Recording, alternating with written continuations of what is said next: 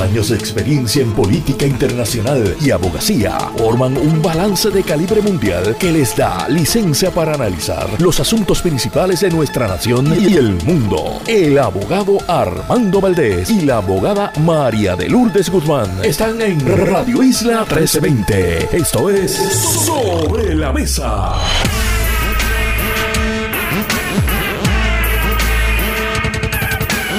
Buenos días Puerto Rico, soy Armando Valdés, usted escucha Sobre la Mesa por Radio Isla 1320. Hoy en Sobre la Mesa José Yello Ortiz, Daliotti y Víctor García San Inocencio son nuestros analistas en Sobre la Mesa. Ángel Figueroa Jaramillo, expresidente de la UTIER, estará con nosotros también y Sonia Santiago, psicóloga se sienta a la mesa en el último segmento del programa a partir de las 9 y 40 de la mañana. Todo eso y por supuesto, como todos los días de lunes a miércoles, Marilu Guzmán se sienta a la mesa, café en mano y junto a ella, ustedes y yo analizamos todos los temas para hoy, 27 de febrero del 2023. Febrero tiene 28 días, no 29 este Así que mañana se acaba febrero. Comienza marzo el mes de arriba ya tenemos las navidades en sí. Así es el, así es el tiempo. Son las 8 en punto de la mañana. Los asuntos del país tienen prioridad. Por eso llegamos a poner las cartas sobre la mesa. Vamos a poner las cartas sobre la mesa de inmediato. Varios temas que quiero discutir en la mañana de hoy. Voy a estar analizando, por supuesto, lo que sucedió ayer en Trujillo Alto, en la asamblea del Partido Popular Democrático, en la que se eligieron una serie de candidatos y candidatas a puestos en la Junta de Gobierno. Yo sé que el proceso ha sido un poquito bizantino y que ha habido un poco de confusión. Ayer no hubo una elección respecto a la presidencia del partido ni la vicepresidencia, que Ángel Matos, nuestro amigo y colaborador, está aspirando a uno de los cargos de vicepresidente de la colectividad. Ayer se hizo un sorteo de las posiciones en la papeleta para los candidatos a presidente, quedaron Carmen Maldonado en la primera posición, Jesús Manuel Ortiz en la segunda, Luis Javier Hernández en la tercera posición en la papeleta, los números. Lo que usted va a ver en los anuncios ahora va a decir Carmen Maldonado, número uno. Esa es la posición en la papeleta. Además de eso, y esa elección de paso va a ser en mayo, además de eso, hubo una elección ayer sobre una serie de puestos, algunos que ya existían, los de acumulación, y otros que se han creado nuevos para darle más representación a distintos sectores, tanto a nivel geográfico como a nivel sectorial, intereses particulares. Por ejemplo, se ha cumplido finalmente una promesa que en algún momento hizo, tengo que reconocerlo, Héctor Ferrer, padre, de incluir un escaño en la Junta de Gobierno del Partido Popular Democrático para la comunidad LGBTQI. En aquel momento hubo mucha resistencia, no se pudo materializar esa propuesta. Ahora, en este momento sí se ha podido hacer. Hubo una elección, creo que se hizo sin gran controversia. Y me parece que demuestra un crecimiento del país, y también hay que reconocerlo, del Partido Popular Democrático como institución que lo que hace apenas 10 años quizá fue tan controversial, ahora se pueda hacer, es más, yo creo que menos de 10 años, se pueda hacer sin gran controversia, la inclusión de otros sectores al interior de la Junta de Gobierno. Eso sin entrar a dirimir sobre si ahora la Junta queda constituida por demasiadas personas, porque ese es otro problema. Creo que la Junta de Gobierno va a acabar siendo eh, una entidad con cerca de 50 personas y la Junta de Gobierno siempre fue ideada como una especie de comité ejecutivo donde por haber menos personas, por haber menos insumos, se podían tomar decisiones más ágiles. ¿Cómo eso cambia ahora con una junta de 50 personas? Pues eso habrá que verlo. Pero completo el resto de mi análisis después de tocar sobre el Partido Popular, después de tocar una noticia que quienes escuchan este programa casi a diario saben que es algo que a mí me apasiona. Es una de mis cantaletas, dirán otros. Yo prefiero pintarlo en unos tonos más favorables y decir que es una pasión.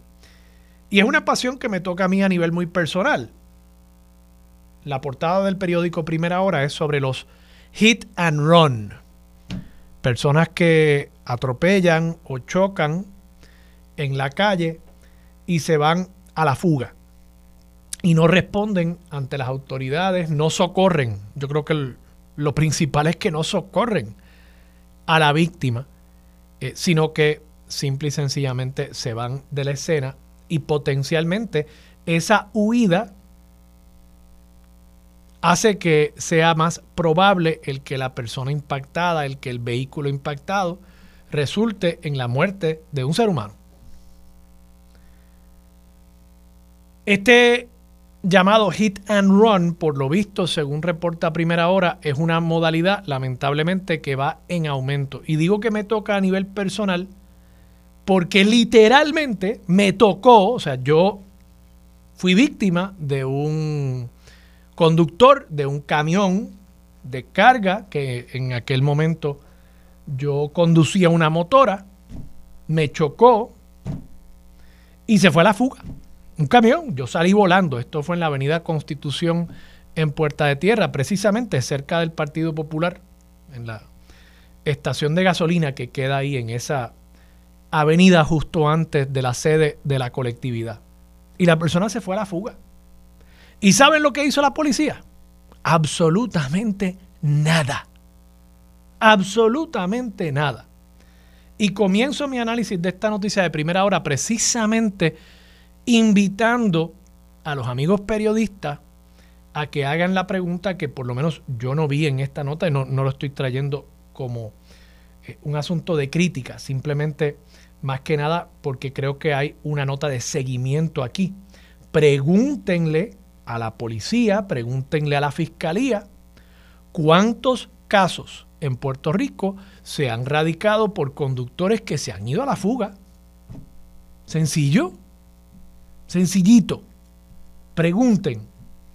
Y yo estoy seguro que se van a dar primero contra una pared, porque no van a querer darles los datos.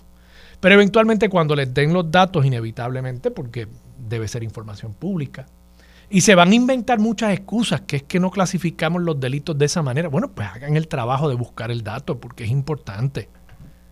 Hagan el trabajo de buscar el dato. Y, van a encontrar que cuando la policía haga ese trabajo y la fiscalía haga ese trabajo, van a ver que hay muy pocos casos. Que la vasta mayoría de estos casos jamás y nunca se esclarecen. Incluso, más que convicciones, pregunten primero cuántas investigaciones se hacen. Yo les puedo dar fe de que en mi caso no hubo investigación. No hubo investigación. Punto. Yo llamé a la policía unas semanas después, le pregunté si había pasado algo, me dijeron que no habían hecho nada. Agradezco la candidez, pero honestamente me sentí agraviado. Y por eso a veces ustedes escuchan que yo les digo, miren, es que la policía no hace aquí ni siquiera trabajo policíaco. Hablamos mucho de que hay que hacer un trabajo preventivo, social, económico, de cerrar las brechas de la desigualdad, de mejorar la educación para asegurarnos de que más y más ciudadanos no acaben siendo delincuentes. Pero también hay un trabajo policíaco que hay que hacer. Las personas que cometen delitos no podemos sentarnos a lamentarnos únicamente de que son víctimas del Estado o de la sociedad.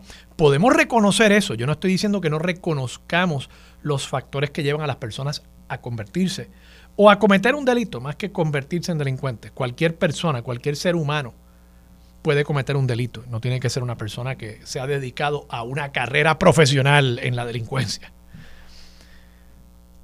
Pero aun cuando uno pueda reconocer las causas y condiciones que provocan el que una persona cometa un delito, como país, como sociedad, como Estado, tienen que haber consecuencias a la comisión de delito. Tiene que haber investigación. Eso es parte del ejercicio también preventivo y de la función policíaca disuadir al delincuente futuro o al que piense cometer un delito en el futuro, viendo que en este país efectivamente se procesa al que comete un delito. Y si eso no sucede, pues lo que estamos haciendo es sembrando la semilla para el delito futuro. Y yo les puedo decir a ustedes que en Puerto Rico no se investigan los delitos. Yo no sé si es una cuestión a nivel de la gerencia de la policía, yo no sé si es una cuestión a nivel de los agentes de la policía que no quieren hacer ese trabajo que es más difícil. Es más fácil estar poniendo boletos a un carro estacionado mal. Y de paso, eso también hay que hacerlo. ¿eh? No, no, estoy diciendo que eso no se deba hacer. Eh, es más fácil de tener carros que van a 5 millas por encima del límite en la autopista. Y eso también hay que hacerlo. Pero el trabajo de investigar, eso es complicado. Eso es bien complicado. Toma tiempo. Y posiblemente nunca se logre dilucidar qué fue lo que sucedió, pero al menos se hizo el intento. Y aquí en Puerto Rico, yo les digo a ustedes, créanme, que aquí ni siquiera se hace el intento. Conozco de escalamientos de casas que no se investigan. Y la policía le dirá a usted, como me ha dicho a mí, yo tuve otro incidente donde una persona allegada una persona con la que yo estaba saliendo en ese momento hace ya casi 15 años, 20 años cuando llamo a la policía, el guardia me dice, no, lo que pasa es que aquí, por lo visto, no hubo ningún daño corporal y la persona no perdió nada, pero le habían encañonado. O sea, esta persona pues decidió envalentonarse y meterle el pie al chambón y se fue. Y después regresó al lugar donde estaba la persona o donde había estado la persona que la había encañonado. Y ahí llamamos a la policía. Y teníamos una descripción de la persona. Hay una persona andando por las calles de esta parte de la ciudad con un arma, el arma es así, la persona es así. Ajá, pero ¿y qué se robó? No, no se robó nada porque le metí el pie al acelerador y me fui. Ajá, pero ¿y usted está lastimado? ¿Usted está herido? No, no, no. Mira, porque le metí el pie al acelerador y me fui. Ah, pues entonces, ¿cuál es la querella? Así fue. Así fue, le estoy diciendo, estos son vivencias mías y estoy seguro que son reflejo de vivencias que muchos de ustedes han tenido también. Si alguien no muere o si no se roba un carro, por alguna razón la industria eh, de automóviles ha convencido a la policía de que ahí sí, ah, si se roban un carro, eso hay que investigarlo. Eso hay que investigarlo. o un banco, los bancos también, eso se investiga. O alguien que se ha asesinado. Fuera de eso, y muchos de esos casos, al final del día, como les digo, no acaban esclarecidos. Así que, de nuevo, volviendo al tema, la portada de primera hora me parece muy importante que se le dé publicidad a este problema de las personas que se van a la fuga. Yo estoy convencido que si usted no se fuera a la fuga, es posible que usted enfrente algunos cargos. Probablemente no va a ser tan malo como si lo cogieran después de haberse ido a la fuga, pero claro, es poco probable que lo cojan. Pero lo más que debería pesar en la mente suya, si usted comete un acto como este, está en un accidente, vamos a ponerle ese nombre, aunque la mayoría de estos casos no son accidentes, son personas que se metieron 5 litros de ron y entonces pues chocaron con su vehículo, esa es la realidad, la mayoría de los casos son así. Pero si las consecuencias legales no lo hacen a usted repensar lo que podría pasar, piense simple y sencillamente en su humanidad. Piense en su conciencia, si es que la tiene. Piense que posiblemente si usted se baja a socorrer a esa persona que usted chocó, quizás usted logre salvar la vida de esa persona. Piense en eso. De paso, para concluir este tema. Dice la nota que hay una campaña nueva que va a estar eh, siendo publicada a partir del 6 de marzo.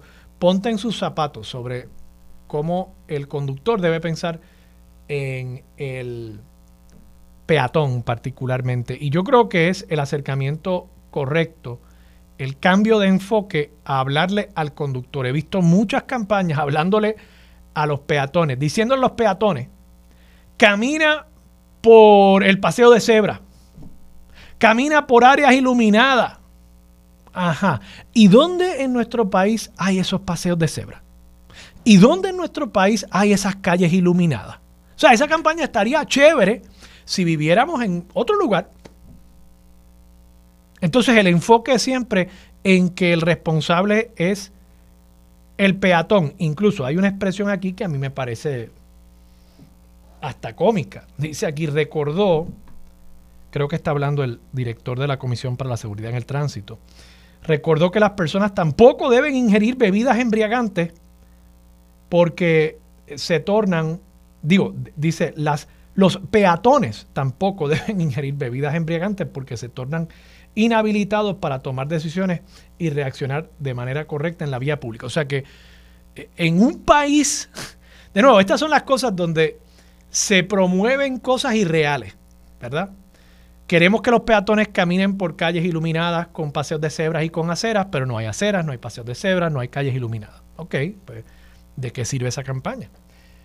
Por eso creo, esta campaña, ponte en sus zapatos, me parece que ese es el mensaje correcto. Pero entonces además vivimos también o pretendemos vivir en un país donde los peatones tampoco beban. O sea, la gente que guía los carros no puede beber, eso es obvio y evidente.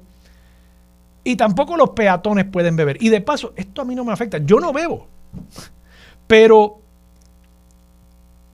pero tengo que igual reconocer que en un país donde cualquier actividad social es una bebelata, donde las fiestas de la calle no son otra cosa que pues, literalmente invitar a la gente a caminar por la calle del viejo Zaguán a beber, y donde usted puede parar en una gasolinera y hay una palangana con hielo de cervezas en unidades individuales que usted puede adquirir una y se la abren en el counter para que usted vuelva a montarse en su carro. ¿De qué estamos hablando? O sea, ¿de qué país está hablando donde la recomendación a los peatones es que no beban? o sea, eh, de verdad, son cosas que, dan hasta risa. Pero bueno, vamos a pasar al tema del Partido Popular porque si no sigo con mi pasión o mi cantaleta. Partido Popular hizo una actividad ayer en Trujillo Alto. El iraquí estaba contento, contento con esa actividad del Partido Popular en Trujillo Alto. Es broma, es broma. Tengo que decir, me sorprendió y creo que muchas personas fueron a la actividad y salieron sorprendidas con la cantidad de personas que asistieron. Claro, claro. Que también escogieron una cancha pues a un tamaño que pudiesen llenar. Pero llenaron ese lugar. Yo he estado en actividades donde aún escogiendo una cancha pequeña, recuerdo uno hace unos años en Carolina, y no fueron ni 300, 400 personas a una cancha que muy bien pudieron haber llenado con 2.000 personas, pero es que no fueron 2.000 personas. Así que creo que eso habla bien de la organización de la actividad. Creo que la participación también habla bien, y tengo que reconocerlo con todo y que he criticado muchas de sus decisiones, pero creo que habla bien de cómo José Luis Dalmao organizó este cierre a su presidencia. Ojalá hubiésemos visto algunos de estos dotes como organizador eh, antes, durante otros momentos en su presidencia a cargo del Partido Popular Democrático. Pero bueno, cierra, creo yo, con broche al menos de plata con esta actividad que hubo ayer en Trujillo Alto, donde de nuevo lo que he visto y las expresiones que he visto en las redes sociales son de hasta un poco de sorpresa de que el Partido Popular Democrático no esté muerto, que todavía hay vida, que todavía hay militancia. Claro, dicho eso, también tengo que reconocer que habiendo una elección a la presidencia en apenas 10 semanas, porque desde ayer hasta la fecha de la elección, cuéntenlo, son 10 semanas exactamente. También eso provoca entusiasmo, también eso provoca movilización y por lo visto el propio alcalde de Juana Díaz, eh, de Juana Díaz, de Villalba, discúlpeme, Luis Javier Hernández, eh, indicó en su discurso que él había hecho un ejercicio de movilización, sin duda tiene muchos alcaldes con él, y los alcaldes movilizan gente a estas actividades. Así que eso también es un factor a considerar en el análisis de ese evento. Creo que en resumidas cuentas, quien sale más fortalecido de esta actividad, al menos en los medios de comunicación, y tengo que empatarlo con un anuncio que se hiciera el viernes pasado también, es Luis Javier Hernández, el alcalde de Villalba y aspirante a la presidencia y por consiguiente también aspirante a la gobernación eventualmente. Creo que él ha ido demostrando una capacidad de organización, una capacidad de movilización y una astucia política que le ha servido bien hasta el momento. Eso por lo menos en lo que hemos visto públicamente. Y el anuncio al que hago referencia es el endoso que le hiciera la ex gobernadora Sila Calderón a Luis Javier Hernández el viernes para presidir el Partido Popular Democrático. Ese endoso creo que aunque no tenga el peso necesariamente que tenían los endosos hace quizás 15, 20 años en la política puertorriqueña, no solamente al interior del Partido Popular Democrático. Ese endoso creo que es importante para Luis Javier Hernández porque una figura que viene de un pueblo pequeño, que es alcalde de un pueblo pequeño, no de la zona metropolitana, o sea, no, no está cerca de la zona metropolitana, recibe el endoso de una figura que es parte de la élite del Partido Popular Democrático, parte de la élite metropolitana y una ex alcaldesa de San Juan. Y aun cuando eso no necesariamente vaya a arrastrar un montón de electores populares, sí le envía una señal al elector de la zona metropolitana de que esta es una figura que hay que considerar. Y yo creo que uno de los grandes problemas, y me parece que Javi puede estar tratando de atender ese problema, uno de los grandes problemas que tuvo Charlie Delgado en su momento cuando él aspiró a la gobernación es que básicamente ignoró la zona metropolitana y le costó. Como ustedes saben, el análisis que yo he hecho, cuando uno mira los resultados electorales de las elecciones pasadas en el año 2020, específicamente cuando lo ve por distrito senatorial, de los ocho distritos senatoriales, Charlie y Pedro Pierluisi estaban esencialmente empates en seis de los ocho distritos senatoriales. Charlie sacaba 33, Pierluisi sacaba 34, o Pierluisi sacaba 32 y Charlie sacaba 35 en algunos distritos senatoriales. Pero cuando llegan a los dos distritos senatoriales del área metropolitana, Bayamón y San Juan, Pedro Pierluisi sacó básicamente los mismos números que en el resto de la, de la isla, 33, 32, 34, pero Charlie Delgado en San Juan y Bayamón, distrito senatorial, sacó 25%. Y ahí es donde se desplomó y ahí es donde perdió las elecciones, por ignorar la zona metropolitana. En ese sentido, creo que lo que está haciendo Javi es algo astuto y creo que ha sorprendido a la campaña de Jesús Manuel Ortiz, posiblemente también a la campaña de Carmen Maldonado, porque no necesariamente esperaban que Javi Hernández fuera a tener desde tan temprano apoyos como ese en San Juan. Así que creo que del fin de semana, entre eso y las expresiones que se han visto en los medios a los efectos de que quien más vitoriado fue Luis Javier Hernández, creo que Javi tuvo un buen fin de semana y ahora le toca en estas próximas 10 semanas a los otros dos candidatos tratar de hacerle la competencia a quien por lo visto ha logrado desde su lanzamiento hasta el día de hoy Luis Javier Hernández posicionarse, por lo visto, como el front runner en esta contienda. Ahora, eso es complicado. Cuando uno corre, yo, he corrido maratones, medios maratones. Nunca, nunca bien adelante, ¿ah? pero, pero cerquita, cerquita de. Sí, cerquita. Cuando uno corre, uno siempre está mirando para atrás, a ver quién viene detrás de uno. Y estar adelante tan temprano en una carrera a veces puede ser también una causa de gran ansiedad. Así que veremos. Veremos en las próximas 10 semanas. Vamos a la pausa. Regresamos con más de Sobre la Mesa por Radio Isla. Regresamos. Soy Armando Valdés. Usted escucha Sobre la Mesa por Radio Isla 1320. A esta hora se sienta la mesa. Marilu Guzmán. Marilu, buenos días, ¿cómo estás? Buenos días, Armando, y saludos a todas las personas que nos escuchan. ¿Cómo estuvo el fin de semana? estuvo bien, estuvo tranquilo. Tuve, fíjate, tuve la oportunidad de, de ver esta obra, La Sagrada Familia, eh, y, pues yo creo que es una, eh, eh, me enteré que es el comienzo del Festival de Teatro Puertorriqueño, auspiciado por el Instituto de Cultura Puertorriqueña.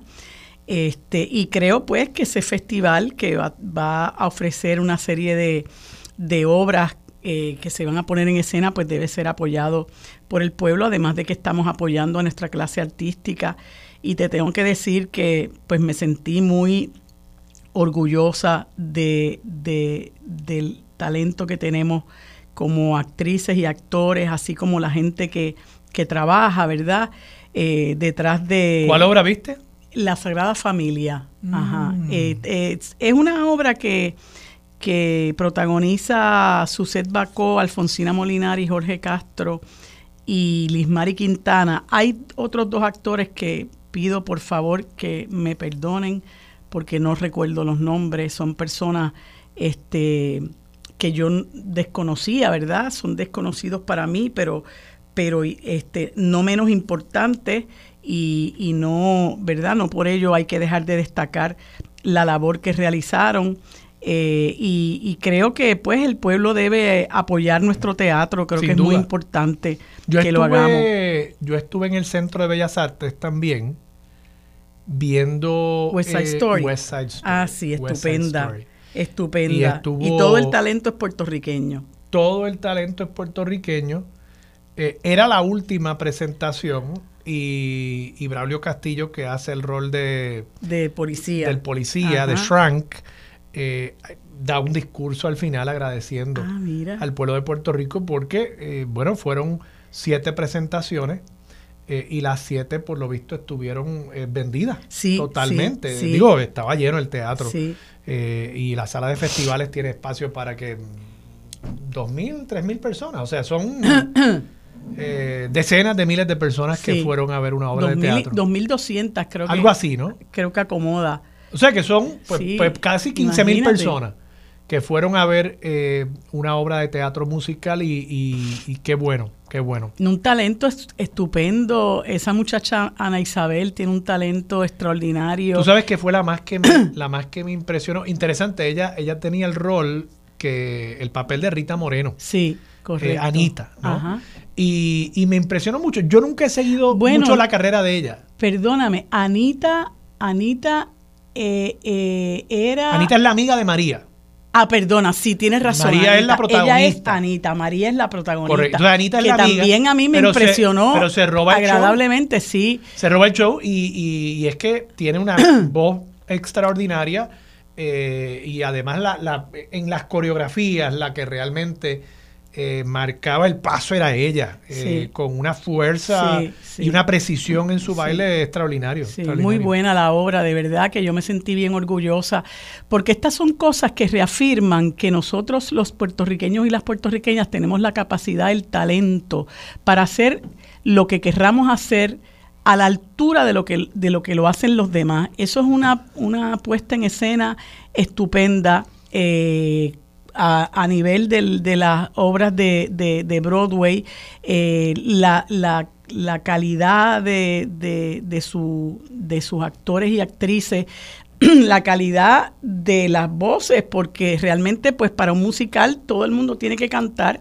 y esa muchacha que hizo de María, que también olvido el nombre, eh, tiene una voz que es impresionante realmente eh, y, a mí... Tiene que tener entrenamiento clásico. Sí, a mí realmente me, me quedo, yo quedé maravillada, ¿verdad? Por, por la, la calidad de, de, la obra. Oye, y en junio regresa Hamilton. Regresa Hamilton. Ya yo tengo boletos. Yo, he visto Hamilton.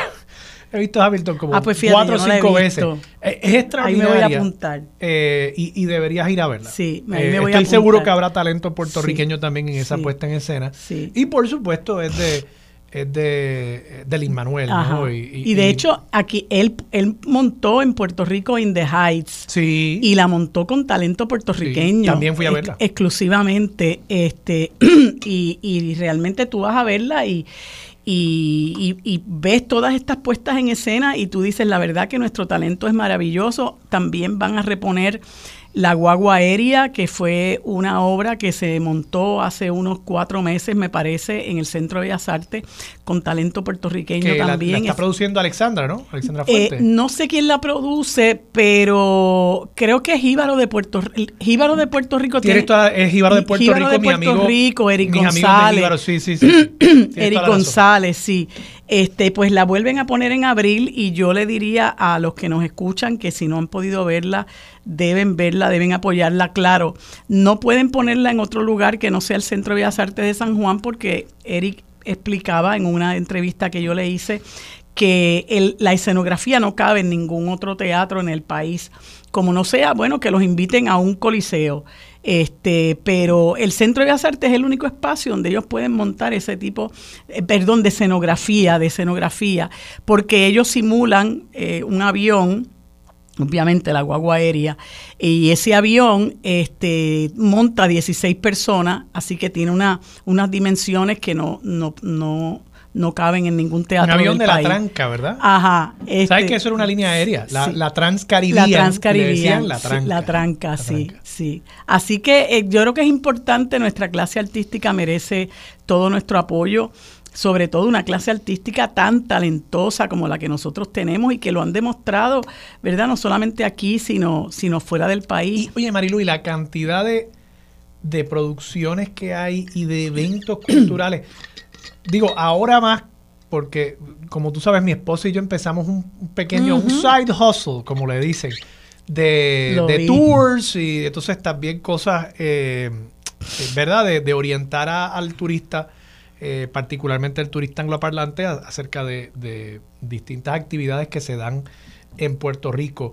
Y, la cantidad, sacamos un programita semanal, ¿verdad? En, este podcast eh, en inglés sobre las cosas que, están pasando esa semana. La cantidad de cosas que hay. Mira, desde que si música de Big Bang los lunes, que si eh, un toque de bomba en Bayamón, plena en Vega Baja, eh, música de tríos, aquí, es una cosa todas las semanas. La mayoría de las actividades de paso gratuitas. Sí, sí, sí. Eh, y, y, en eso, el Instituto de Cultura, yo no conocía esta página, cultura o culturalpr.com, sí, culturalpr.com. Tienen un calendario extraordinario, extraordinario de cosas que que están pasando en Puerto Rico y que a veces uno no sabe y que ir es importante porque apoya a nuestros artistas. Así es. Igual que otro, otro colectivo que hay que apoyar y del que yo soy fanática, ¿verdad? Fanática ciega. es de nuestra orquesta sinfónica. Yo creo ah. que eso es un banquete. Que este, fin de este semana tienen un concierto que es un poquito más, eh, más popular. Sí. Es de música de, películas. Sí. Eh, eh, que es este, creo que es este sábado. Eh, oye, y entré a ver los boletos, increíble, casi toda la sala sinfónica vendida. Sí, sí, sí. O sea que la gente en Puerto Rico está caro, Y no es muy caro. Boleto más caro creo que cuesta 45 pesos. Sí, no es muy caro. Y a mí, ¿verdad? Me da pena que, que haya personas, aunque uno piensa que, que, que pues, que uno puede pagar 25, 30 pesos. Hay gente que no puede, ¿verdad? Pero la Orquesta Sinfónica incluso es un, un colectivo que se ha dado la tarea hasta de hacer espectáculos gratuitos en momentos de mucha tragedia, de mucha, eh, de mucha eh, precariedad para el país, como, como fue el huracán María y ahora luego del huracán Fiona también. Bueno, Marilu, se nos fue este segmento. El segmento cultural. Pero está bien, oye, de vez en cuando hay que... Sí, hay que salirse de, la cuneta. Sí, sí, sí, elevarnos a, eh, Oye, la razón por la cual estamos aquí, que es nuestra cultura. O sea, como dijo Winston Churchill, ¿verdad? What, is this all for? Ajá. Es por eso. Sí, claro, eh, claro. Así que bueno, vamos a la pausa. Regresamos con más de Sobre la Mesa por Radio Isla 1320. Regresamos, soy Armando Valdés, usted escucha sobre la mesa por Radio Isla 1320. Marilu Guzmán sigue sentada a la mesa. Marilu, ayer estabas en Trujillo Alto. Ay, qué buen chiste, Armando. ¿Pero por qué te estás riendo? Ay, no, no estaba en Trujillo Alto. ¿No? No, estaba, estaba por acá más cerca de los suburbios de Río Piedra. Ok, bueno. Pero estuviste pendiente a lo que pasó en la Asamblea del Partido Popular. Estuve pendiente porque tú sabes que uno tiene que, estar pendiente eh, de lo que está pasando, sobre todo porque yo tengo una participación los domingos en, en, una, en un canal. Este, Y, bueno, tengo que decirte que, me enteré bien tarde en la noche de cuáles habían sido los eh, candidatos y candidatas que habían llegado por acumulación a esa junta de gobierno. Este, y vi en una de las de las eh, eh, reportajes que publicó uno de los periódicos, unos visuales y unos videos, donde sacaban unos extractos de mensajes de los candidatos a presidir el Partido Popular, el representante Jesús Manuel Ortiz, la alcaldesa de Morovi y el alcalde de Villalba. Y yo le comentaba a estos compañeros con los que estaba ayer, y es lo que yo planteo reiteradamente, yo pienso que son personas bien intencionadas y no me canso de decir de que, el Partido Popular está lleno de gente buena este, pero que están en, el, en la colectividad equivocada. Y le preguntaba yo a, uno de los compañeros que es popular, yo le decía, eh, está bien que tú aspires a una posición dentro de la Junta de Gobierno, pero la pregunta que te tienes que hacer es ¿para qué? O sea, ¿qué es lo que le ofrece hoy día el Partido Popular al país? Entonces yo escuchaba eh, este extracto del, de de del mensaje de, Jesús Manuel Ortiz eh, eh, hablando y, resaltando la defensa de Lela. Este, en el caso de la, de la alcaldesa de Morovi, pues ella eh, resaltando pues que cómo se había erosionado la base del Partido Popular a lo largo de varios años, desde el 2004 para acá, etcétera, y que ahora este uno, creo que eh, eh, uno cinco de diez populares en el 2020 se quedaron sin ir a votar. Algo así dijo ella, lo comparó con el 2004, este, y la necesidad que había de atraer a esa gente. Y finalmente, el, alcalde de, Villalba eh, hablaba de que tenían que unirse detrás de una causa y detrás de una causa y detrás de una causa. ¿Y cuál era la causa? Y la causa es la justicia social. Y yo digo, bueno, pero, ok, vamos a ver. Ustedes hablan como que en futuro, eh, pero ¿qué han hecho? que era lo que yo incluso le comentaba a este compañero, él decía, no, que tenemos que hacer, que tenemos que hacer, que tenemos que decir, que, y yo decía, pero es que no es tenemos que hacer, no, no es que tenemos que, que hablarle a esa gente, a ese ejército de gente que no está inscrita. Él decía, lo que pasa es que además de hablar, ustedes tienen que actuar. Entonces yo veo que eh, se llenan la boca hablando de la justicia social y a la hora en que tienen un pedazo del poder para hacer cosas, no hacen nada por la justicia social, porque, por ejemplo, lo primero que, exigiría este país para que se haga justicia social es que hagamos un frente para exigirle a los Estados Unidos que saque la Junta de Control Fiscal de este país. Este, que hagamos un frente unido para que nos quiten las leyes de cabotaje, que hagamos un frente unido para que se derogue la ley 22 que ha convertido este país en un paraíso fiscal y que ha, y que ha este, promovido que aquí mucha gente eh, sea desplazada de sus comunidades, ¿verdad? Este, que nosotros eh, desarrollemos un plan de país para combatir la pobreza en el país, que nosotros salgamos a combatir realmente, a ofrecer, a ofrecer alternativas para combatir el crimen, que nosotros salgamos a defender nuestra universidad, porque eso es justicia social que tú le abras la universidad a la gente pobre, que es la gente para quien se creó esa universidad y ahora mismo con todas las medidas de autoridad de la Junta y los, y los aumentos en matrícula y créditos y la eliminación de exenciones, tú has sacado de la universidad a ese estudiantado que necesita estudiar y la educación, el acceso a educación es justicia social. Entonces tú ves al Partido Popular tan y tan y tan distante de todas esas luchas que uno se dice, ven acá, pero es que uno realmente está cansado de la retórica. Y entonces tú también estás cansado, uno también se cansa de que para de que como gancho te utilicen la bandera de Puerto Rico que el, que el alcalde se llevó la más grande que encontró el alcalde, el alcalde de Villalba. Y yo a mí me gustaría con mucho respeto preguntarle alcalde qué representa eso para usted verdad porque yo creo que la frase justicia social se ha convertido en algo muy trillado. Sí, trilladísimo. Y, y me preocupa que el liderato del Partido Popular siempre dice, no, la, la, razón del Partido Popular no es el Estado Libre Asociado, no es tal cosa, no es esto, es la justicia social. Sí. Ok, pero entonces, ¿qué es eso? ¿Qué- ¿Cómo ¿Con se qué se come eso? ¿Cómo se define? Bueno, y- y ¿Qué cómo- hacemos para hacerlo realidad? ¿Cómo se operacionaliza esa justicia social? ¿Y justicia social para quién? Ajá. En un vacío, justicia social puede significar muchísimas cosas. Yo puedo querer hacerle justicia a cierto sector de la sociedad y no a otro. Bueno, pues ¿cuáles son esos sectores y cómo? Sí. ¿Cómo se pretende hacer esa justicia? Eh, a través de la redistribución de la riqueza, a través de mejores servicios gubernamentales. eh, o sea, ese detalle yo creo que no se desarrolla lo suficiente al interior del Partido Popular ni de otros partidos tampoco.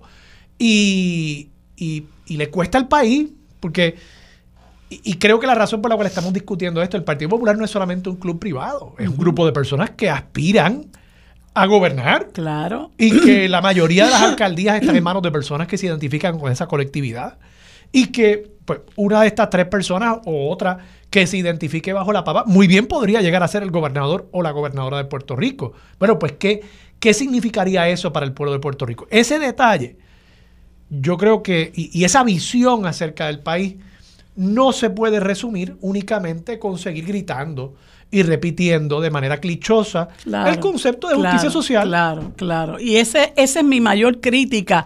Este, una de las cosas que también me gustaría preguntarle a gente como Juan Zaragoza, que yo creo, y- lo he dicho aquí, es una persona a quien yo respeto y aprecio eh, enormemente.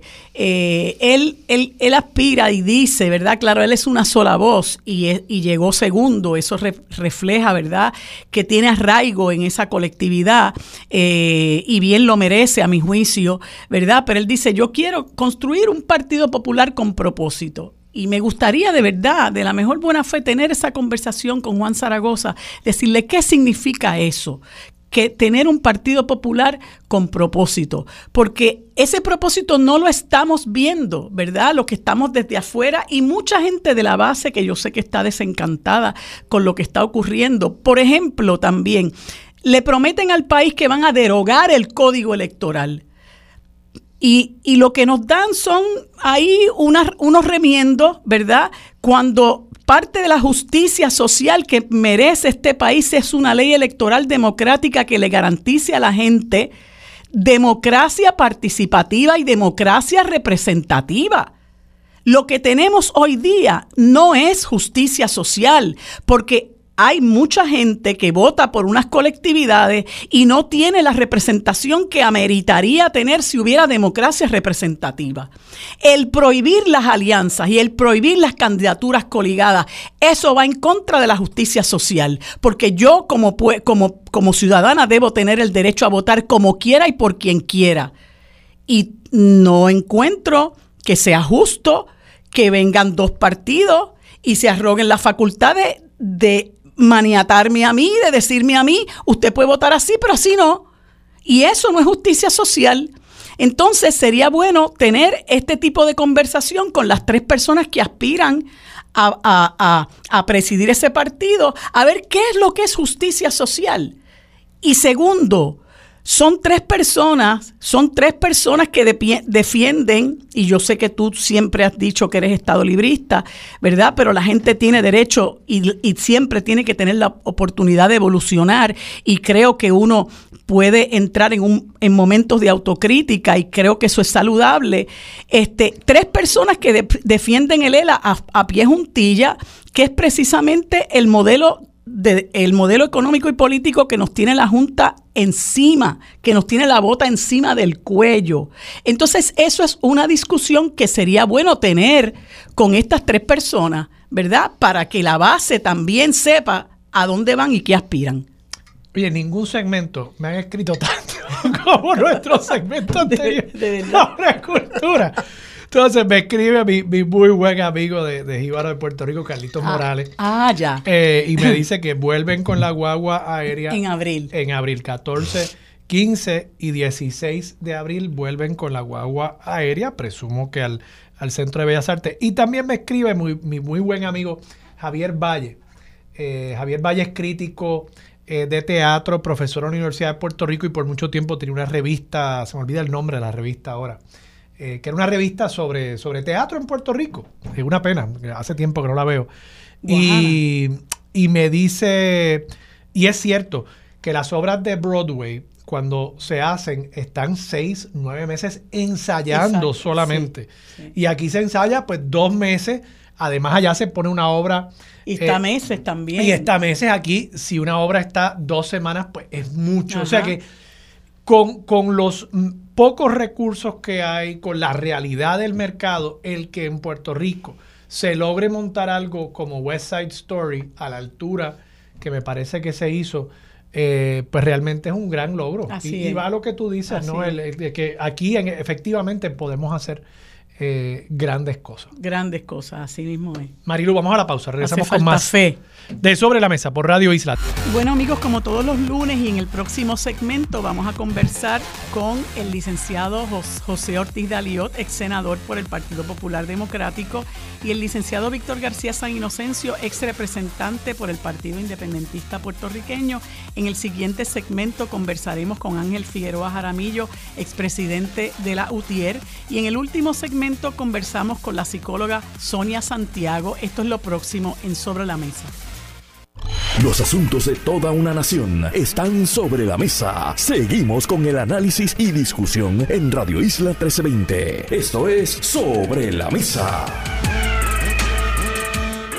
Bueno amigos, como les indiqué hace unos instantes en este segmento y como todos los lunes conversamos con el ex senador por el Partido Popular Democrático, José Ortiz Daliot, mejor conocido por Yello, y el ex representante por el Partido Independentista Puertorriqueño, Víctor García San San Inocencio, a quienes les doy los buenos días y las gracias por acompañarnos como siempre en este espacio. Buenos días, ¿cómo están?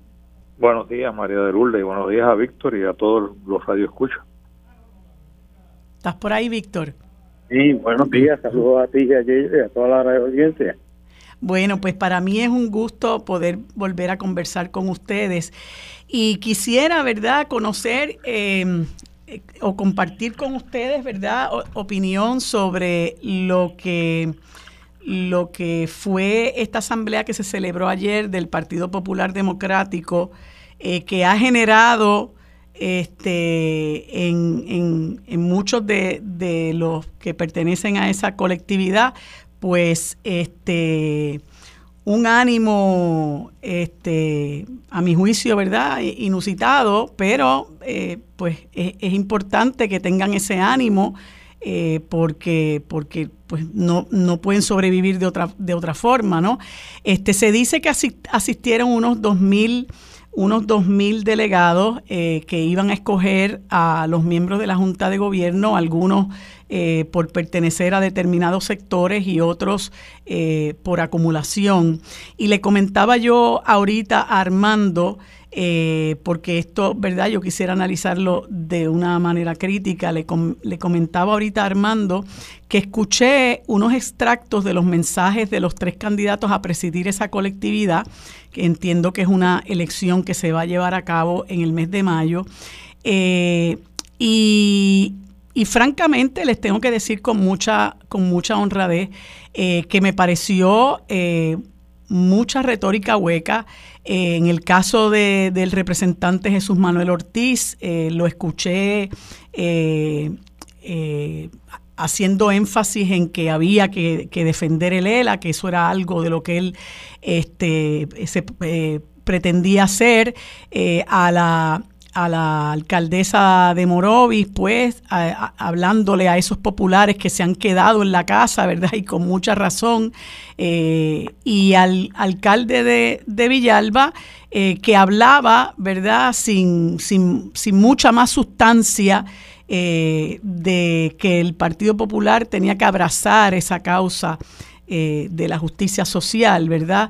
Eh, sin embargo, uno mira lo que está ocurriendo al interior del Partido Popular y, unido al hecho de que ese partido, que en un momento dado era un partido de enormes masas eh, y que ha venido, se ha venido erosionando su base, como lo hemos visto, al punto de que en el año 2020 eh, no pudieron ganarle al partido más corrupto de la historia del país, que en el año 2012, eh, después de un cuatrienio nefasto de Luis Fortuño, eh, donde no solamente implementó leyes para despedir gente, sino que la corrupción también era rampante. solamente le, García Padilla solamente le ganó por 11 mil votos y no se ve al, al final del camino, ¿verdad? que puedan levantar cabeza. Eh, me gustaría eh, ver cómo, cómo ustedes analizan eh, esto que ocurrió ayer y, realmente, ¿verdad? Que como yo le decía al, al, a Armando, Partido Popular realmente para qué? Yello. Bueno, mira, María de a mí me gustaría obviamente ser mucho más optimista de lo que soy eh, y después de ver lo que sucedió en el día de ayer. El día de ayer sí, yo puedo decir que allí había entusiasmo, eh, pero uno se tiene que preguntar si el entusiasmo era por los delegados, porque se dejó que el público popular llegara allí. Y yo estoy seguro que los tres candidatos a la presidencia del partido movieron a su gente, como de hecho lo admite eh, Luis Javier, el alcalde de Villalba, que él trajo un sinnúmero de personas de diferentes municipios para obviamente pues el chichichija que se da en este tipo de, reunión. Y, y, en ese sentido, pues sí, había entusiasmo de las huestes regulares del Partido Popular. Ahora yo creo que la, los resultados de la, de la asamblea tienen unos resultados mixtos y unos mensajes un poco eh, confusos, ¿no? Eh, se habla de una renovación de generación eh, que dice que la menciona hoy Héctor Luis en su, en su columna. Bueno, pero el problema es que la regeneración de esa nueva, de, esas nuevas gente que entra al partido, que quieren liderar al partido, con, con, siguen siendo con un mensaje, como tú dijiste, con un mensaje viejo. Eh, y nadie quiere discutir. Yo estoy esperando que en estos próximos dos meses, espero yo, escuchar de estos tres candidatos a la presidencia del partido eh, el mensaje sustantivo y, no la retórica del día de ayer, porque, hombre, ¿quién no quiere la justicia social? ¿Quién no quiere la unidad? ¿Quién no quiere la victoria? Todos queremos eso en los partidos políticos, para eso es que son.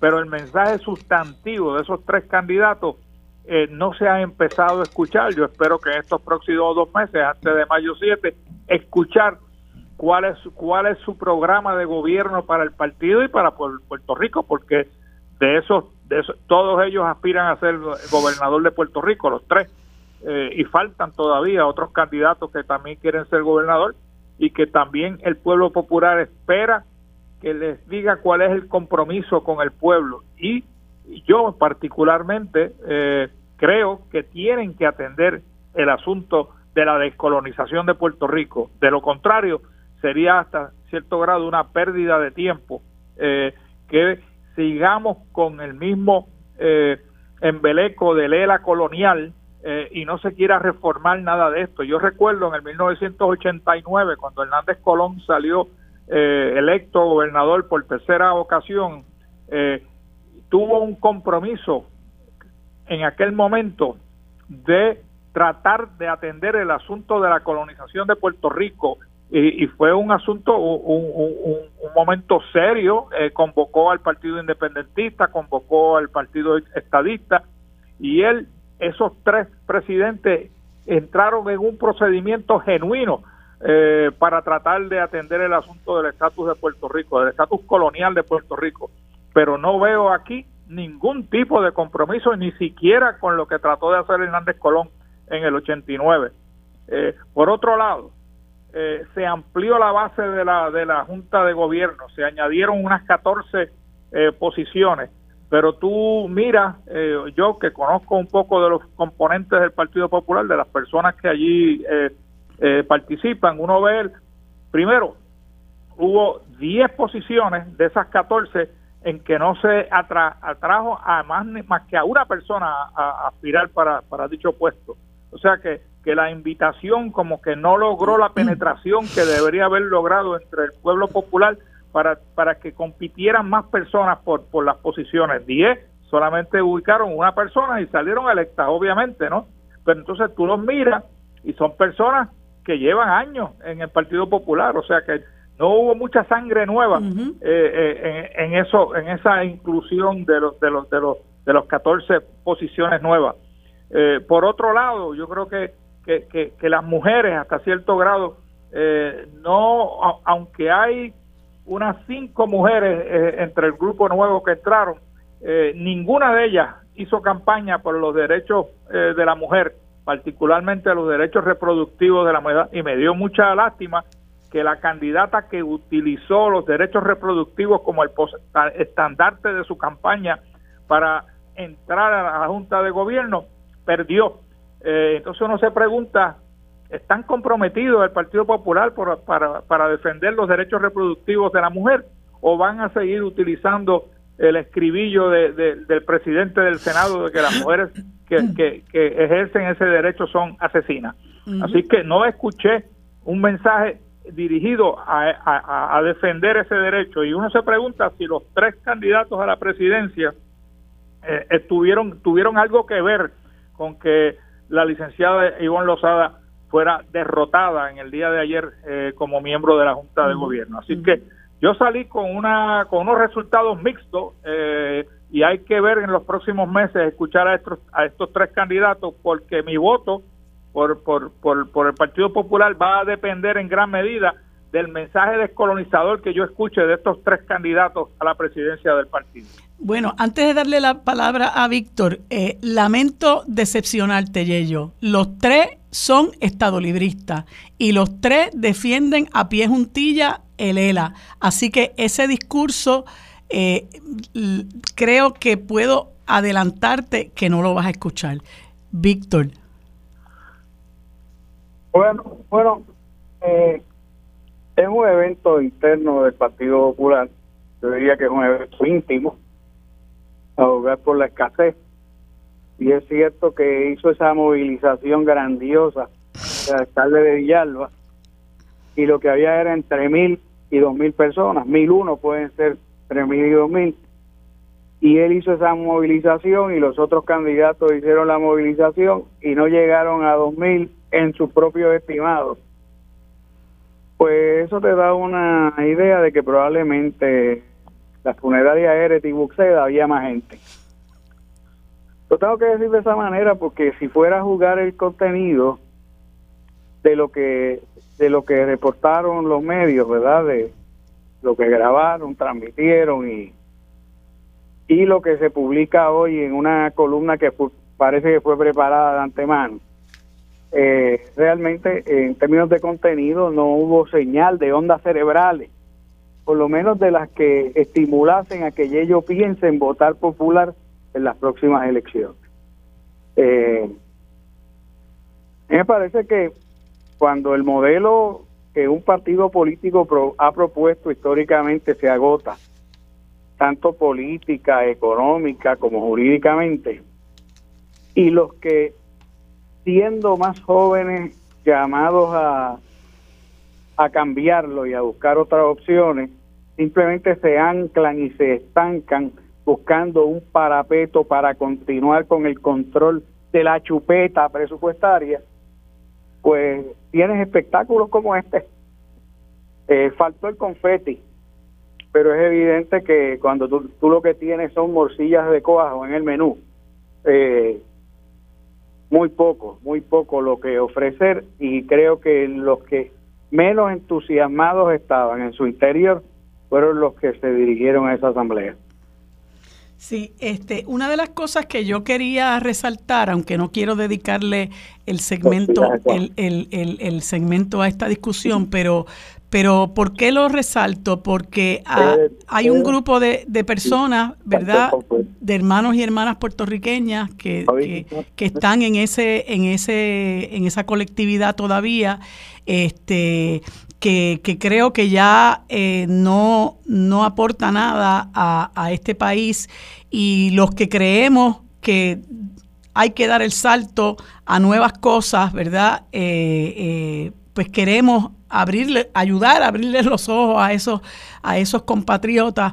Y una de las cosas muy preocupantes es que el, Partido Popular se dio a la tarea eh, aquí hay más forma que contenido realmente, porque se dio la tarea de escoger, además de unos miembros por acumulación, a unas personas que representaran a, unos sectores en particular. Y entonces eh, se le abrió, eh, digamos, un, un espacio a personas de la comunidad LGBT, eh, y, me parece ah, que, de base de fe, que uno sabe, ¿verdad?, que, están buscando atraer ese sector religioso o quizás fundamentalista al cual se dirigió Charlie Delgado eh, muy lastimosamente eh, con, un saldo negativo para el Partido Popular en las elecciones del 2020, al cual ha, tratado de atraer, a mi juicio, muy erradamente eh, eh, José Luis Dalmao hablando, refiriéndose a las mujeres que se practican abortos como asesinas, eh, pues se abrió un espacio, ¿verdad?, para, para algunos sectores y, me, y me, preocupa, o me pregunto, ¿verdad?, ¿cómo se, se, siente la persona que ocupe la silla representativa de los sectores LGBTQ y plus, ¿verdad?, cuando tienes a una esposa de un alcalde de Ponce que hace unas eh, declaraciones aberrantes eh, y que encima de eso eh, se hace pasar por profesional de la conducta y tienes por otro lado un liderato del Partido Popular que no condena decididamente esas expresiones, que, que, las trata con cierta tibieza, se distancia, pero con, pero, pero, pero, ¿verdad? Quieren estar con Dios y con el diablo, eh, ¿cómo se puede sentir a gusto una persona de la comunidad LGBTQ? Por eso digo que hay más de la forma que del contenido. Eh, en una colectividad que, es tan, tan eh, poco firme, ¿verdad? En, en, la, en, la, en, sus planteamientos de principios. y, y, esto, pues, pues creo que, que lejos de atraer a personas de esa comunidad, que es lo que ellos buscan. Lo que la gente eh, hace es, obviamente, pues, eh, eh, distanciarse. No sé si quieras comentar algo de eso, Yello, antes de, pasar a, que, a algún comentario de Víctor y a otro tema. Bueno, yo, yo creo que los comentarios que hizo la, la esposa del, del alcalde de Ponce no son presentables en la sociedad puertorriqueña actual en la que vivimos eh, muy desafortunada eh, esas expresiones. Eh, de hecho, yo entendí que lo que ella daba con esas terapias de amor eran terapias de, de conversión, ¿no? precisamente lo que se estaba tratando de prohibir al principio del cuatrenio en Puerto Rico y que yo creo que, que el senador Vargas Vidot debió haber continuado con esa tarea y no abandonarla como, como lo ha hecho. pero sí, tú tienes razón, María de Lourdes tú miras la, los escaños estos que, abrieron eh, y las personas que tú ves que fueron eh, elegidas pues son son de la misma base popular que yo vengo, vengo conociendo por los últimos 30 años, o sea, no ha habido una renovación. Eh, ayer no había mucha juventud allí, el único joven era Pablo José y, y obviamente como dice Anabel Sloan hoy tenía su ángel, pues su ángel es Rafael Hernández Colón, ¿no? Este eh, no había jóvenes allí, no habían jóvenes eh, con muy pocas excepciones. Eh, y eso es una gran preocupación. Yo sé que la población puertorriqueña está envejeciendo, y, el, y uno de los sectores donde tú más mayor ves el envejecimiento es en el Partido, en el partido Popular. Y, y, es importante atraer esa juventud, esa juventud de todas las perspectivas, ¿no? como tú mencionas, los, los jóvenes que están en la comunidad LGBT, las mujeres que se sientan confiadas de que el Partido Popular va a proteger sus derechos. Eso no sucedió ayer. Eh, todo lo contrario, derrotaron a la, a, la, candidata que traía eso como, como, como eh, principal elemento de su campaña eh, para, la, para, la, para, la, para la Junta de Gobierno. Así que hasta cierto grado hubo una, una decepción en términos de, de lo sustantivo moviéndonos adelante. Y obviamente lo que tú mencionas es correcto sobre el ELA. Eh, los tres defienden el ELA clásico. Yo tengo la esperanza de que de aquí a mayo alguno de los tres eh, lance eh, algún tipo de, expresión sobre la posible descolonización de Puerto Rico. De lo contrario, pues va a ser muy difícil votar por ninguno de los tres. Víctor, ¿algún comentario final tuyo sobre esto? Rápidamente. Primero, esos candidatos a sectores sufrirán lo que han sufrido tantos otros antes en el Partido Popular, no lo citarán a reunión. Por lo tanto, pues harán presiones por ahí. Eh, lo segundo, eh, advertencia, advertencia querido, querido amigo Yello. Yello, lanzarán un pronunciamiento retórico diciendo que hay que buscar más poderes, etcétera. Eso no significa nada porque en la sustancia no están dispuestos a dar ni medio paso. Y las estructuras que verdaderamente gobiernan al PPD no tuvieron que ver nada con lo que pasa en la cancha de Trujillo Alto. Eh, y entonces, pues, eh, yo, yo miro a la deriva del Partido Popular y esto a mí me pareció un montaje para ver si entre tanto malango resaltaba eh, el ángel de, de, Pablo, de Pablo José. realmente el país está cansado de estos montajes. y y más que más que aliento como dice el titular del nuevo día que vive de darle aliento al bipartidismo y por eso tiene que darle respiración de boca. Más que el aliento que señala el nuevo día eh, realmente yo lo que veo es desaliento y en algunas instancias olfateo mal aliento. Bueno bueno, eh, quería comentar con ustedes una situación que a mí me parece bastante preocupante. Yo hablaba la semana pasada que, eh, con el arquitecto y planificador Pedro Cardona Roy eh, sobre esta situación del desarrollismo desenfrenado que se está dando en el país, socolor de estimular el desarrollo económico. Y entonces hay unas preocupaciones que plantean voces versadas en el tema, ¿verdad? Como, como lo son el propio Pedro Cardona Roy, como lo es el planificador eh, David Carrasquillo, como lo es eh, la residente de muchísimos años de, del viejo San Juan, Margarita Gandía, en términos de estos desarrollos que se quieren hacer en la bahía urbana, en el puerto de San Juan, que a mí personalmente me parecen una locura eh, eh, por, el daño ambiental que pueden traer, por el por el, la alteración de lo que se conoce como la vida eh, comunitaria del viejo San Juan. Y, y, este asunto de la, del desarrollo de la bahía urbana con, con, con bosques artificiales, playas flotantes, el Hard Rock Café eh, que tiene creo que tres torres o cuatro torres, tres piscinas, eh, pues, pues creo que va, eh, como, decía, como decía Pedro la semana pasada, me parece eh, un, unos, planes, unos planes desbocados, fue la palabra que él utilizó. Y, me gustaría ver cómo, cómo, ustedes piensan, porque hay veces que es todo, todo se, se, se legitima su color de que va a crear empleos, de que va a haber desarrollo económico, pero nuestro país y nuestra ciudad, nuestro casco eh, del, viejo San, del viejo San Juan, que es patrimonio histórico, eh, no puede convertirse en un Disney. A mí particularmente eh, me resulta muy preocupante, Yello. Yo creo que son totalmente desatinados, ¿no? Estos desarrollos y, los anuncios son desarrollos por hacer desarrollo y llamarles desarrollo económico. Y yo no veo ningún desarrollo económico en estos proyectos que están eh, proponiendo tanto para la isleta, para la isleta, en la isleta de San Juan como el de la bahía que tú acabas de mencionar, como el Hard Rock Café, eh, totalmente fuera de carácter eh, en términos de donde lo, quieren emplazar.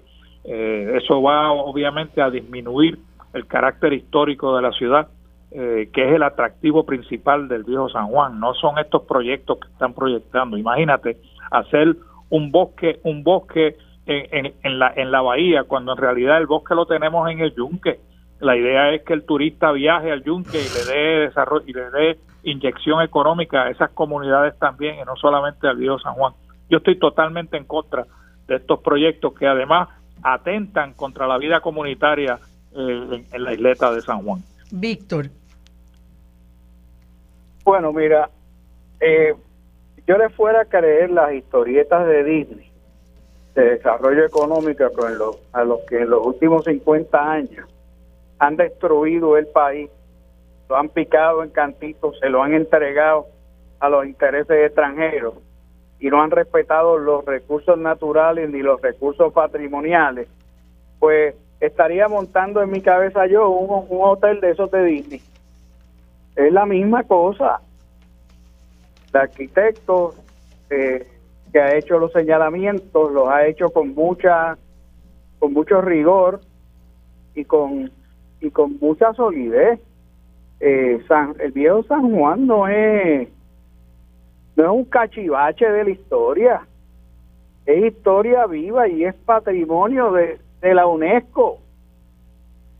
Es uno de esos lugares en el mundo, de los pocos lugares donde, donde se puede ir y en, y en cuestión de minutos absorber toda una historia, entender y adentrarse en una cultura. ¿Qué rayos al Rock Café y su hotel eh, mamarracho ese que quieren poner ahí, eh, la bahía de San Juan, en terrenos de lo que pertenece hoy al gobierno de Puerto Rico y se utiliza como estacionamiento del Departamento de Hacienda, ahí mismo, para acabar de estrangular el tránsito en San Juan. Así es. Así que, que, esto lo debemos discutir con más detenimiento, pero esto es otro ejemplo más de morcillas de cuajo. Así es. Eh, lo vamos a discutir con más detenimiento. Les, les, agradezco mucho a ambos el tiempo que me han dedicado y la conversación interesante que tenemos todos los lunes. Nos vemos y nos escuchamos el próximo lunes. Gracias a ambos. Que tengan buen día.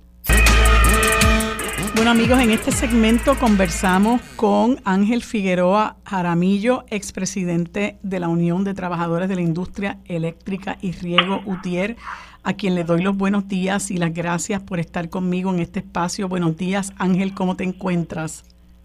Buenos días, Marilu, buenos días a ti, buenos días a todos los que escucha. Hoy mi segunda entrevista como expresidente de la UTIER. Sí, quería hacer esa salvedad porque fue una de las cosas, ¿verdad?, que me recalcaste de que ibas a hablar como expresidente de la UTIER, pero más bien en tu carácter personal. Y quisimos escuchar tu punto de vista porque, eh, bueno, con la puesta en marcha de la, de la privatización de la generación de energía eléctrica a esta compañía genera eh, Puerto Rico, eh, que, a su vez, ¿verdad? Pues es una subsidiaria de New Fortress Energy, toda esa madeja eh, de conflicto de intereses que hay por ahí, la tenemos que dejar para discutirla en otro momento. Eh, pero hay una preocupación porque parece que se va a replicar aquí la misma situación que se dio con los trabajadores del sistema de transmisión y distribución cuando esto se, se traspasó a Luma Energy. Y ya hemos visto, ¿verdad? Eh, cuán azaroso ha sido para esos trabajadores esa, esa, esa, eh, esa eh, transformación eh, o, esa, o ese traspaso del sistema de transmisión y distribución a una empresa privada y pareciera que aquí va a ocurrir lo mismo y como tú estabas, ¿verdad?, cerca de, de, eso, de esos espacios y de esos trabajadores, pues me gustaría saber si sabes, eh, eh, la, esta compañía Genera Puerto Rico aspiraba a llevarse a todos estos trabajadores, pero ellos hicieron claro, eh, y fue una de las de, la, de las deficiencias que tuvo este proceso de, de, la aprobación de este contrato a puertas, a puertas cerradas, a oscuras y a espaldas del pueblo, que ellos hicieron claro que no estaban jugando papel, eh, no, no, iban a asumir el papel de patrono sucesor. Eh, que, ¿Qué es lo que les espera a estos compañeros trabajadores que creo que se estiman en unos 795, 800? María como tú enseñaras por eso último, si aquellos que aprobaron o apoyaron este proceso alegando que las condiciones que habían reclamado se habían cumplido, como fue los presidentes de Cámara y Senado, a través de sus representantes del interés público y los propios personas del interés público, el licenciado Eduardo Ferreira, el licenciado Lisa Ortiz, dejó, deja, dejó mucho que desear en esa campaña mediática de ilusión de ilusión óptica de hacerle creer a los trabajadores que tenían derechos garantizados. La única forma de haber garantizado esos derechos y la única forma de garantizarlos en estos momentos es bajo la figura de patrono sucesor, donde con el convenio, que es de donde nacen los derechos actuales del trabajador, se, eh, el patrono que asume la responsabilidad lo reconozca junto al sindicato. No hay ninguna otra forma sobre eso, lo demás es ilusión óptica. Ahora bien, de igual forma, esa misma ilusión óptica es el que le hayan dicho al país que no había que no había que preocuparse porque el interés o la intención era de reclutar el 100%. La realidad objetiva que en la medida que se ha dado esta primera etapa de entrevista, lo que llaman de presentación de conocimiento, lo que yo lo que he visto es lo que ha habido es un carpeteo laboral. ¿Por qué un carpeteo laboral? Porque hace una serie de preguntas a través de una computadora que no tienen que ver nada con la oferta de empleo. Es, mira las preguntas. Si crees en la privatización o no. ¿Qué conse consecuente si la persona cree o no en la privatización? En las transiciones de, de diferentes etapas, ¿verdad? Se refiere a la transición laboral. Y la pregunta va en esa dirección. Y lo segundo, que le piden al trabajador o trabajadora es que firme una autorización para realizar lo que llaman un background, un background check, una revisión de sus antecedentes. Y no se limita a antecedentes criminales. Eh, no, dice, no dice criminal background check, dice background check. ¿Para qué? ¿Para qué objetivo? Un empleado, un trabajador o trabajador de gobierno, estaba, estamos regidos por las leyes de ética gubernamental, son más restrictivas que las, leyes laborales para el sector privado desde el punto de vista de ética en cuanto a la relación contractual con el gobierno. Por lo tanto, un trabajador que en este momento está laborando, está cumpliendo con todos los requerimientos legales para poder laborar como empleado gubernamental. ¿Para qué entonces? Ah, sí, mira las otras preguntas. Si la persona tuvo accidente del trabajo, si tiene alguna condición física, si tiene alguna condición el Fondo de Seguro del Estado. ¿Para qué? ¿Cuál es la razón de ese tipo de preguntas? Eso lo que me lleva a pensar es que no hay la intención real de reclutar el 100%, porque si hubiera la intención real, lo que procedía era hacer una oferta de trabajo y ya. Y, la, y el trabajador y el trabajador decide, decide si la acepta o no. Vuelvo y reitero, frente a este escenario que estamos viendo, pone en peligro el sistema eléctrico por un lado, porque la experiencia de todo el, de todo lo que es esa cadena de engranaje para operar una planta se va a ir porque ellos están apostando que solamente necesitan la gente de operación y son un sector sumamente importante. Pero si los mecánicos, si los ayudantes, si los soldadores este, no van a poder en una avería reparar una unidad lo, antes posible. Y eso pone en riesgo la estabilidad del país entero, porque ya no estamos hablando de una línea que se cayó y el desastre de Luma, que se queda todos los días sectores sin servicio, sino estamos hablando de las unidades generatrices que generan electricidad para el pueblo de Puerto Rico. Mm. Y, y ¿Qué ocurriría, eh, verdad? De supongamos que la mayor parte de estos compañeros, como creo que ocurrió eh, con los empleados de la autoridad cuando esta transición a Luma, si la gran mayoría de estos eh, trabajadores deciden que no van a pasar a Genera Puerto Rico, entonces, claro, como este contrato es un contrato, como comentamos ahorita, aprobado a puertas cerradas, donde las cláusulas, sus términos y condiciones el pueblo no los conoce, este, ¿qué ocurriría? Ellos traerían entonces a otros trabajadores cuyo expertise uno desconoce a ser pagados, eh, sabrá Dios bajo qué condiciones mucho más ventajosas, ¿verdad? Mientras tanto, hay que pagar pagarles el salario a estos empleados de la Autoridad de Energía Eléctrica que serán desplazados a otras agencias, ¿no? Este, ¿cuál sería el resultado en la eventualidad de que la mayor parte de estos compañeros que entienden vamos a perder los los derechos que hemos adquirido hasta ahora decidan que, que no van a hacer su transición a, a Genera? Es, un, es una ruleta de rusa de alto peligro. En lugar de haber una, una bala en, el casi, en la casilla del, del arma, va, hay como seis balas. Mm. La, esto es una, una, una situación bien difícil porque todo el mundo, todo el país está viviendo y aunque ahora no se discute públicamente, se sigue viviendo los sectores, los miles de personas que todos los días se quedan sin servicio. En una unidad generatriz, una mala operación por inexperiencia eh, puede conllevar que salga la unidad, lo, menos malo es que la unidad salga y tarde 12 horas en volver a entrar, creando una deficiencia. Pero un escenario que una avería, por más que ocurra una avería, por más sencillo que sea la avería, puede conllevar dos, tres días, hasta meses, de acuerdo a la magnitud de la avería, de reparar esa unidad. no es lo mismo que un que usted se le queme una subestación que deja miles de personas, trae una subestación portátil, la instala y ya en, un día, día y medio o dos días tienen servicio. Una reparación de una unidad esta grande. Si es rotura de tubería en la caldera puede cogerte 3, 4, 5 días mínimo. De acuerdo a la magnitud, pero si es una avería que la caldera rompió completa, rompió paredes, o un, o, o, una, o unos bearings de, los, de, de las turbinas del generador eh, no activaron los sistemas adecuadamente, que sí, cabe señalar, sistema de protección de las plantas contrario a la que la gente se imagina, no, las plantas es toda la autoridad. El sistema de protección de las plantas que le da mantenimiento es Luma, bajo un contrato aparte al que tiene con, con transmisión y distribución, contrato que casi cuesta lo que cuesta el contrato de, todo el país. casi 50 millones de dólares al año para darle mantenimiento a los sistemas de protección de las plantas. ¿Y qué son esos sistemas de protección? Es la alarma cuando ocurre un, un evento que protege la unidad.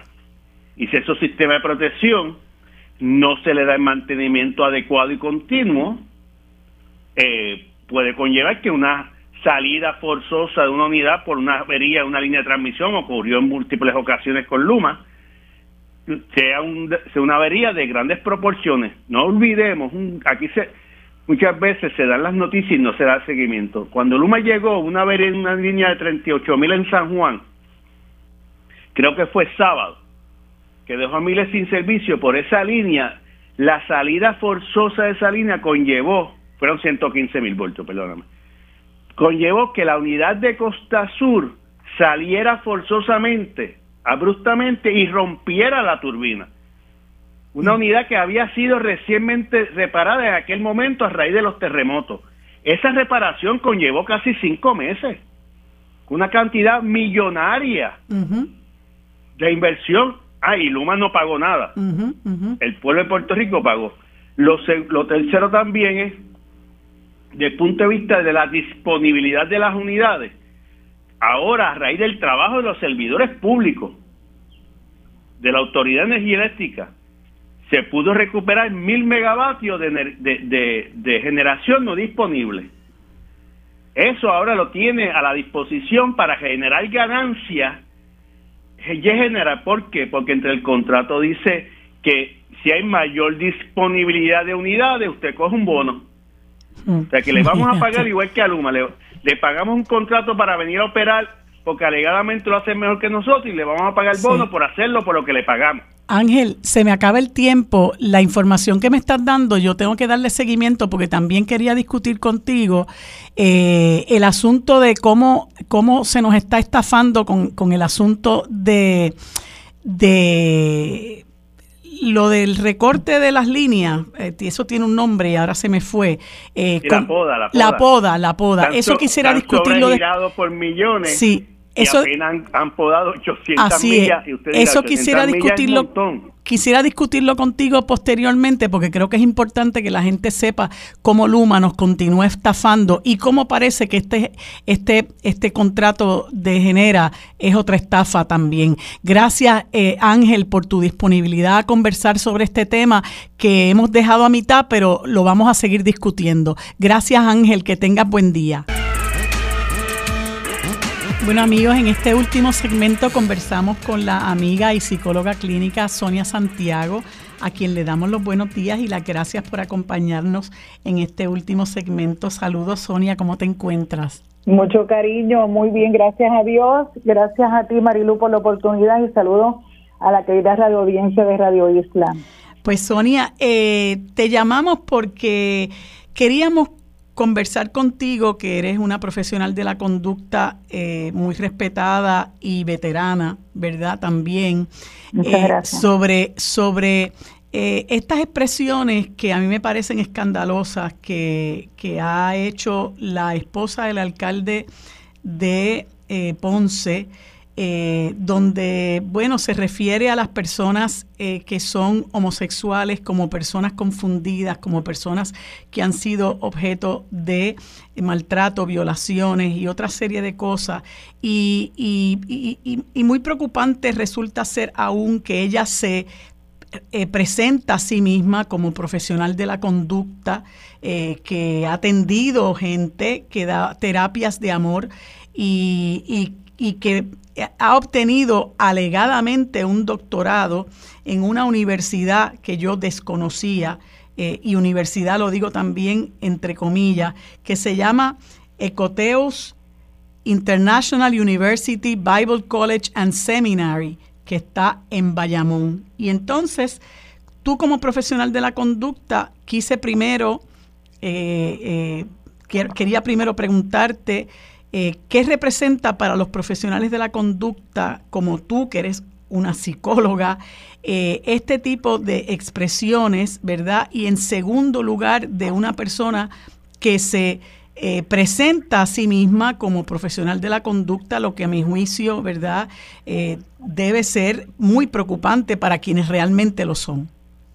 Bueno, entendemos que la señora Velázquez está completamente desinformada, todos los estudios científicos referentes a la homosexualidad y a la homofobia, lo que denotan es que no es una enfermedad. Eso lo demostró, lo, lo planteó la Organización Mundial de la Salud en el 1990. Antes sí, antes se consideraba que la homosexualidad era una enfermedad.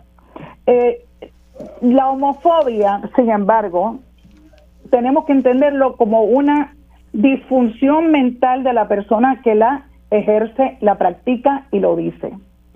O sea que la que está mal es ella, porque está diseminando unos constructos mentales que son completamente anticientíficos.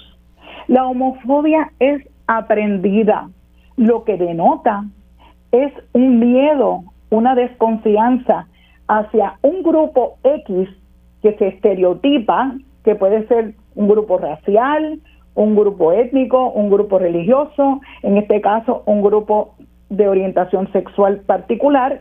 Y entonces cuando tú le adscribes unas connotaciones como ella lo expresó, lo que está planteando es una ignorancia crasa.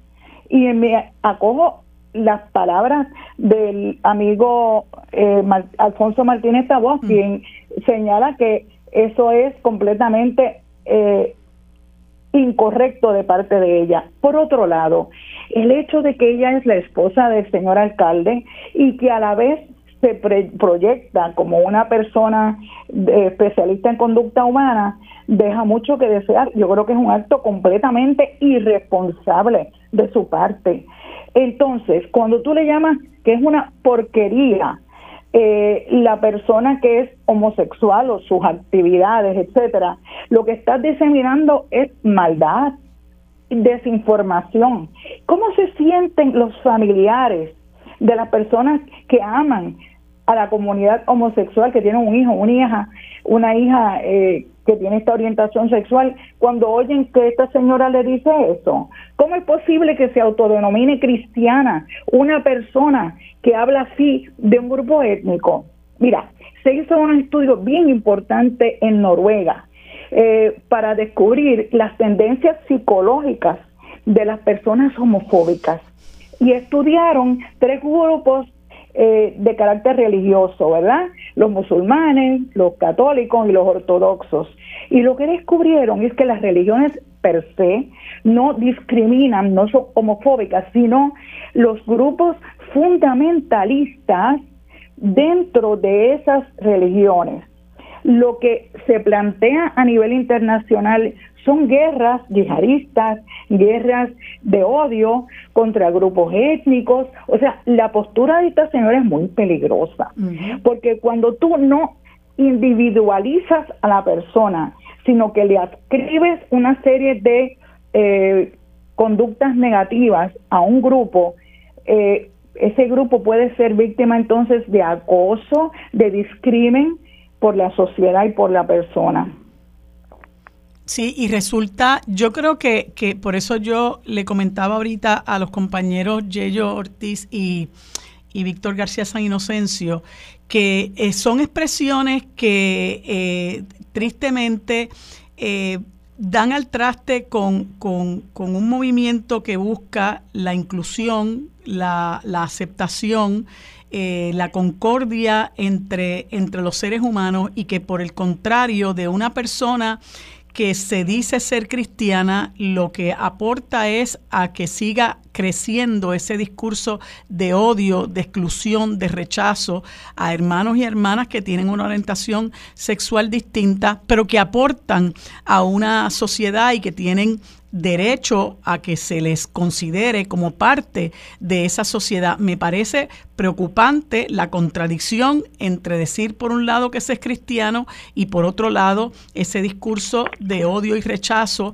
eh, y, a, estas, a estas personas y también el hecho de que me parece muy preocupante. Yo creo que esto no debe quedarse, eh, o sea, debe tener algún tipo de consecuencia el que una persona que no es un profesional de la conducta haga ese tipo de representación, que dicho sea de paso, este, para los abogados eso se conoce como impostura.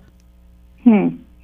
Déjame decirte que tuve el privilegio de participar en el Comité de Ética de la Junta Examinadora de Psicología por espacio de ocho años. Y ese tipo de eh, instituciones que se autodenominan que son, eh, eh, bueno, porque son universitarias y qué sé yo, hay que mirarlas detenidamente y hay que investigarlas, porque no, o sea, cualquiera puede fundar un instituto y, y, decir que tiene las acreditaciones y todo eso. Y a veces es muy peligroso el tipo de mentalidad. Se supone que las universidades eh, por otro lado, produzcan seres humanos humanistas, eh, eh, personas intelectualmente preparadas para tener flexibilidad.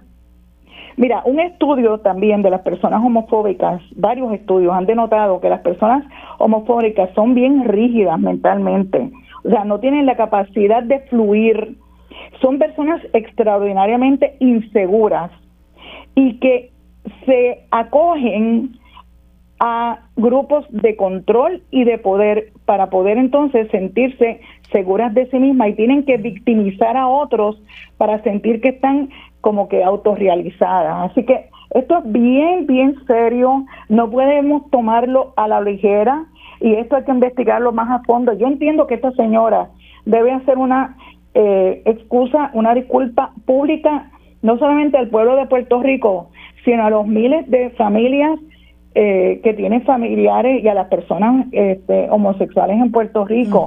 El Papa Francisco dijo, dijo hace poco que la el homosexualidad no es un delito, es una condición humana. Entonces tenemos que tener una compasión, una misericordia también, que es parte de lo que es inteligencia emocional. Así es y nos hace mucha falta esa inteligencia emocional y ser cristianos practicantes en vez de cristianos de la boca para afuera. Gracias Sonia por habernos orientado en cuanto a este tema. Amigos, hemos terminado por hoy el programa sobre la mesa. Gracias por su sintonía. Nos vemos y nos escuchamos mañana. Lo próximo es Mili Méndez en Dígame la Verdad.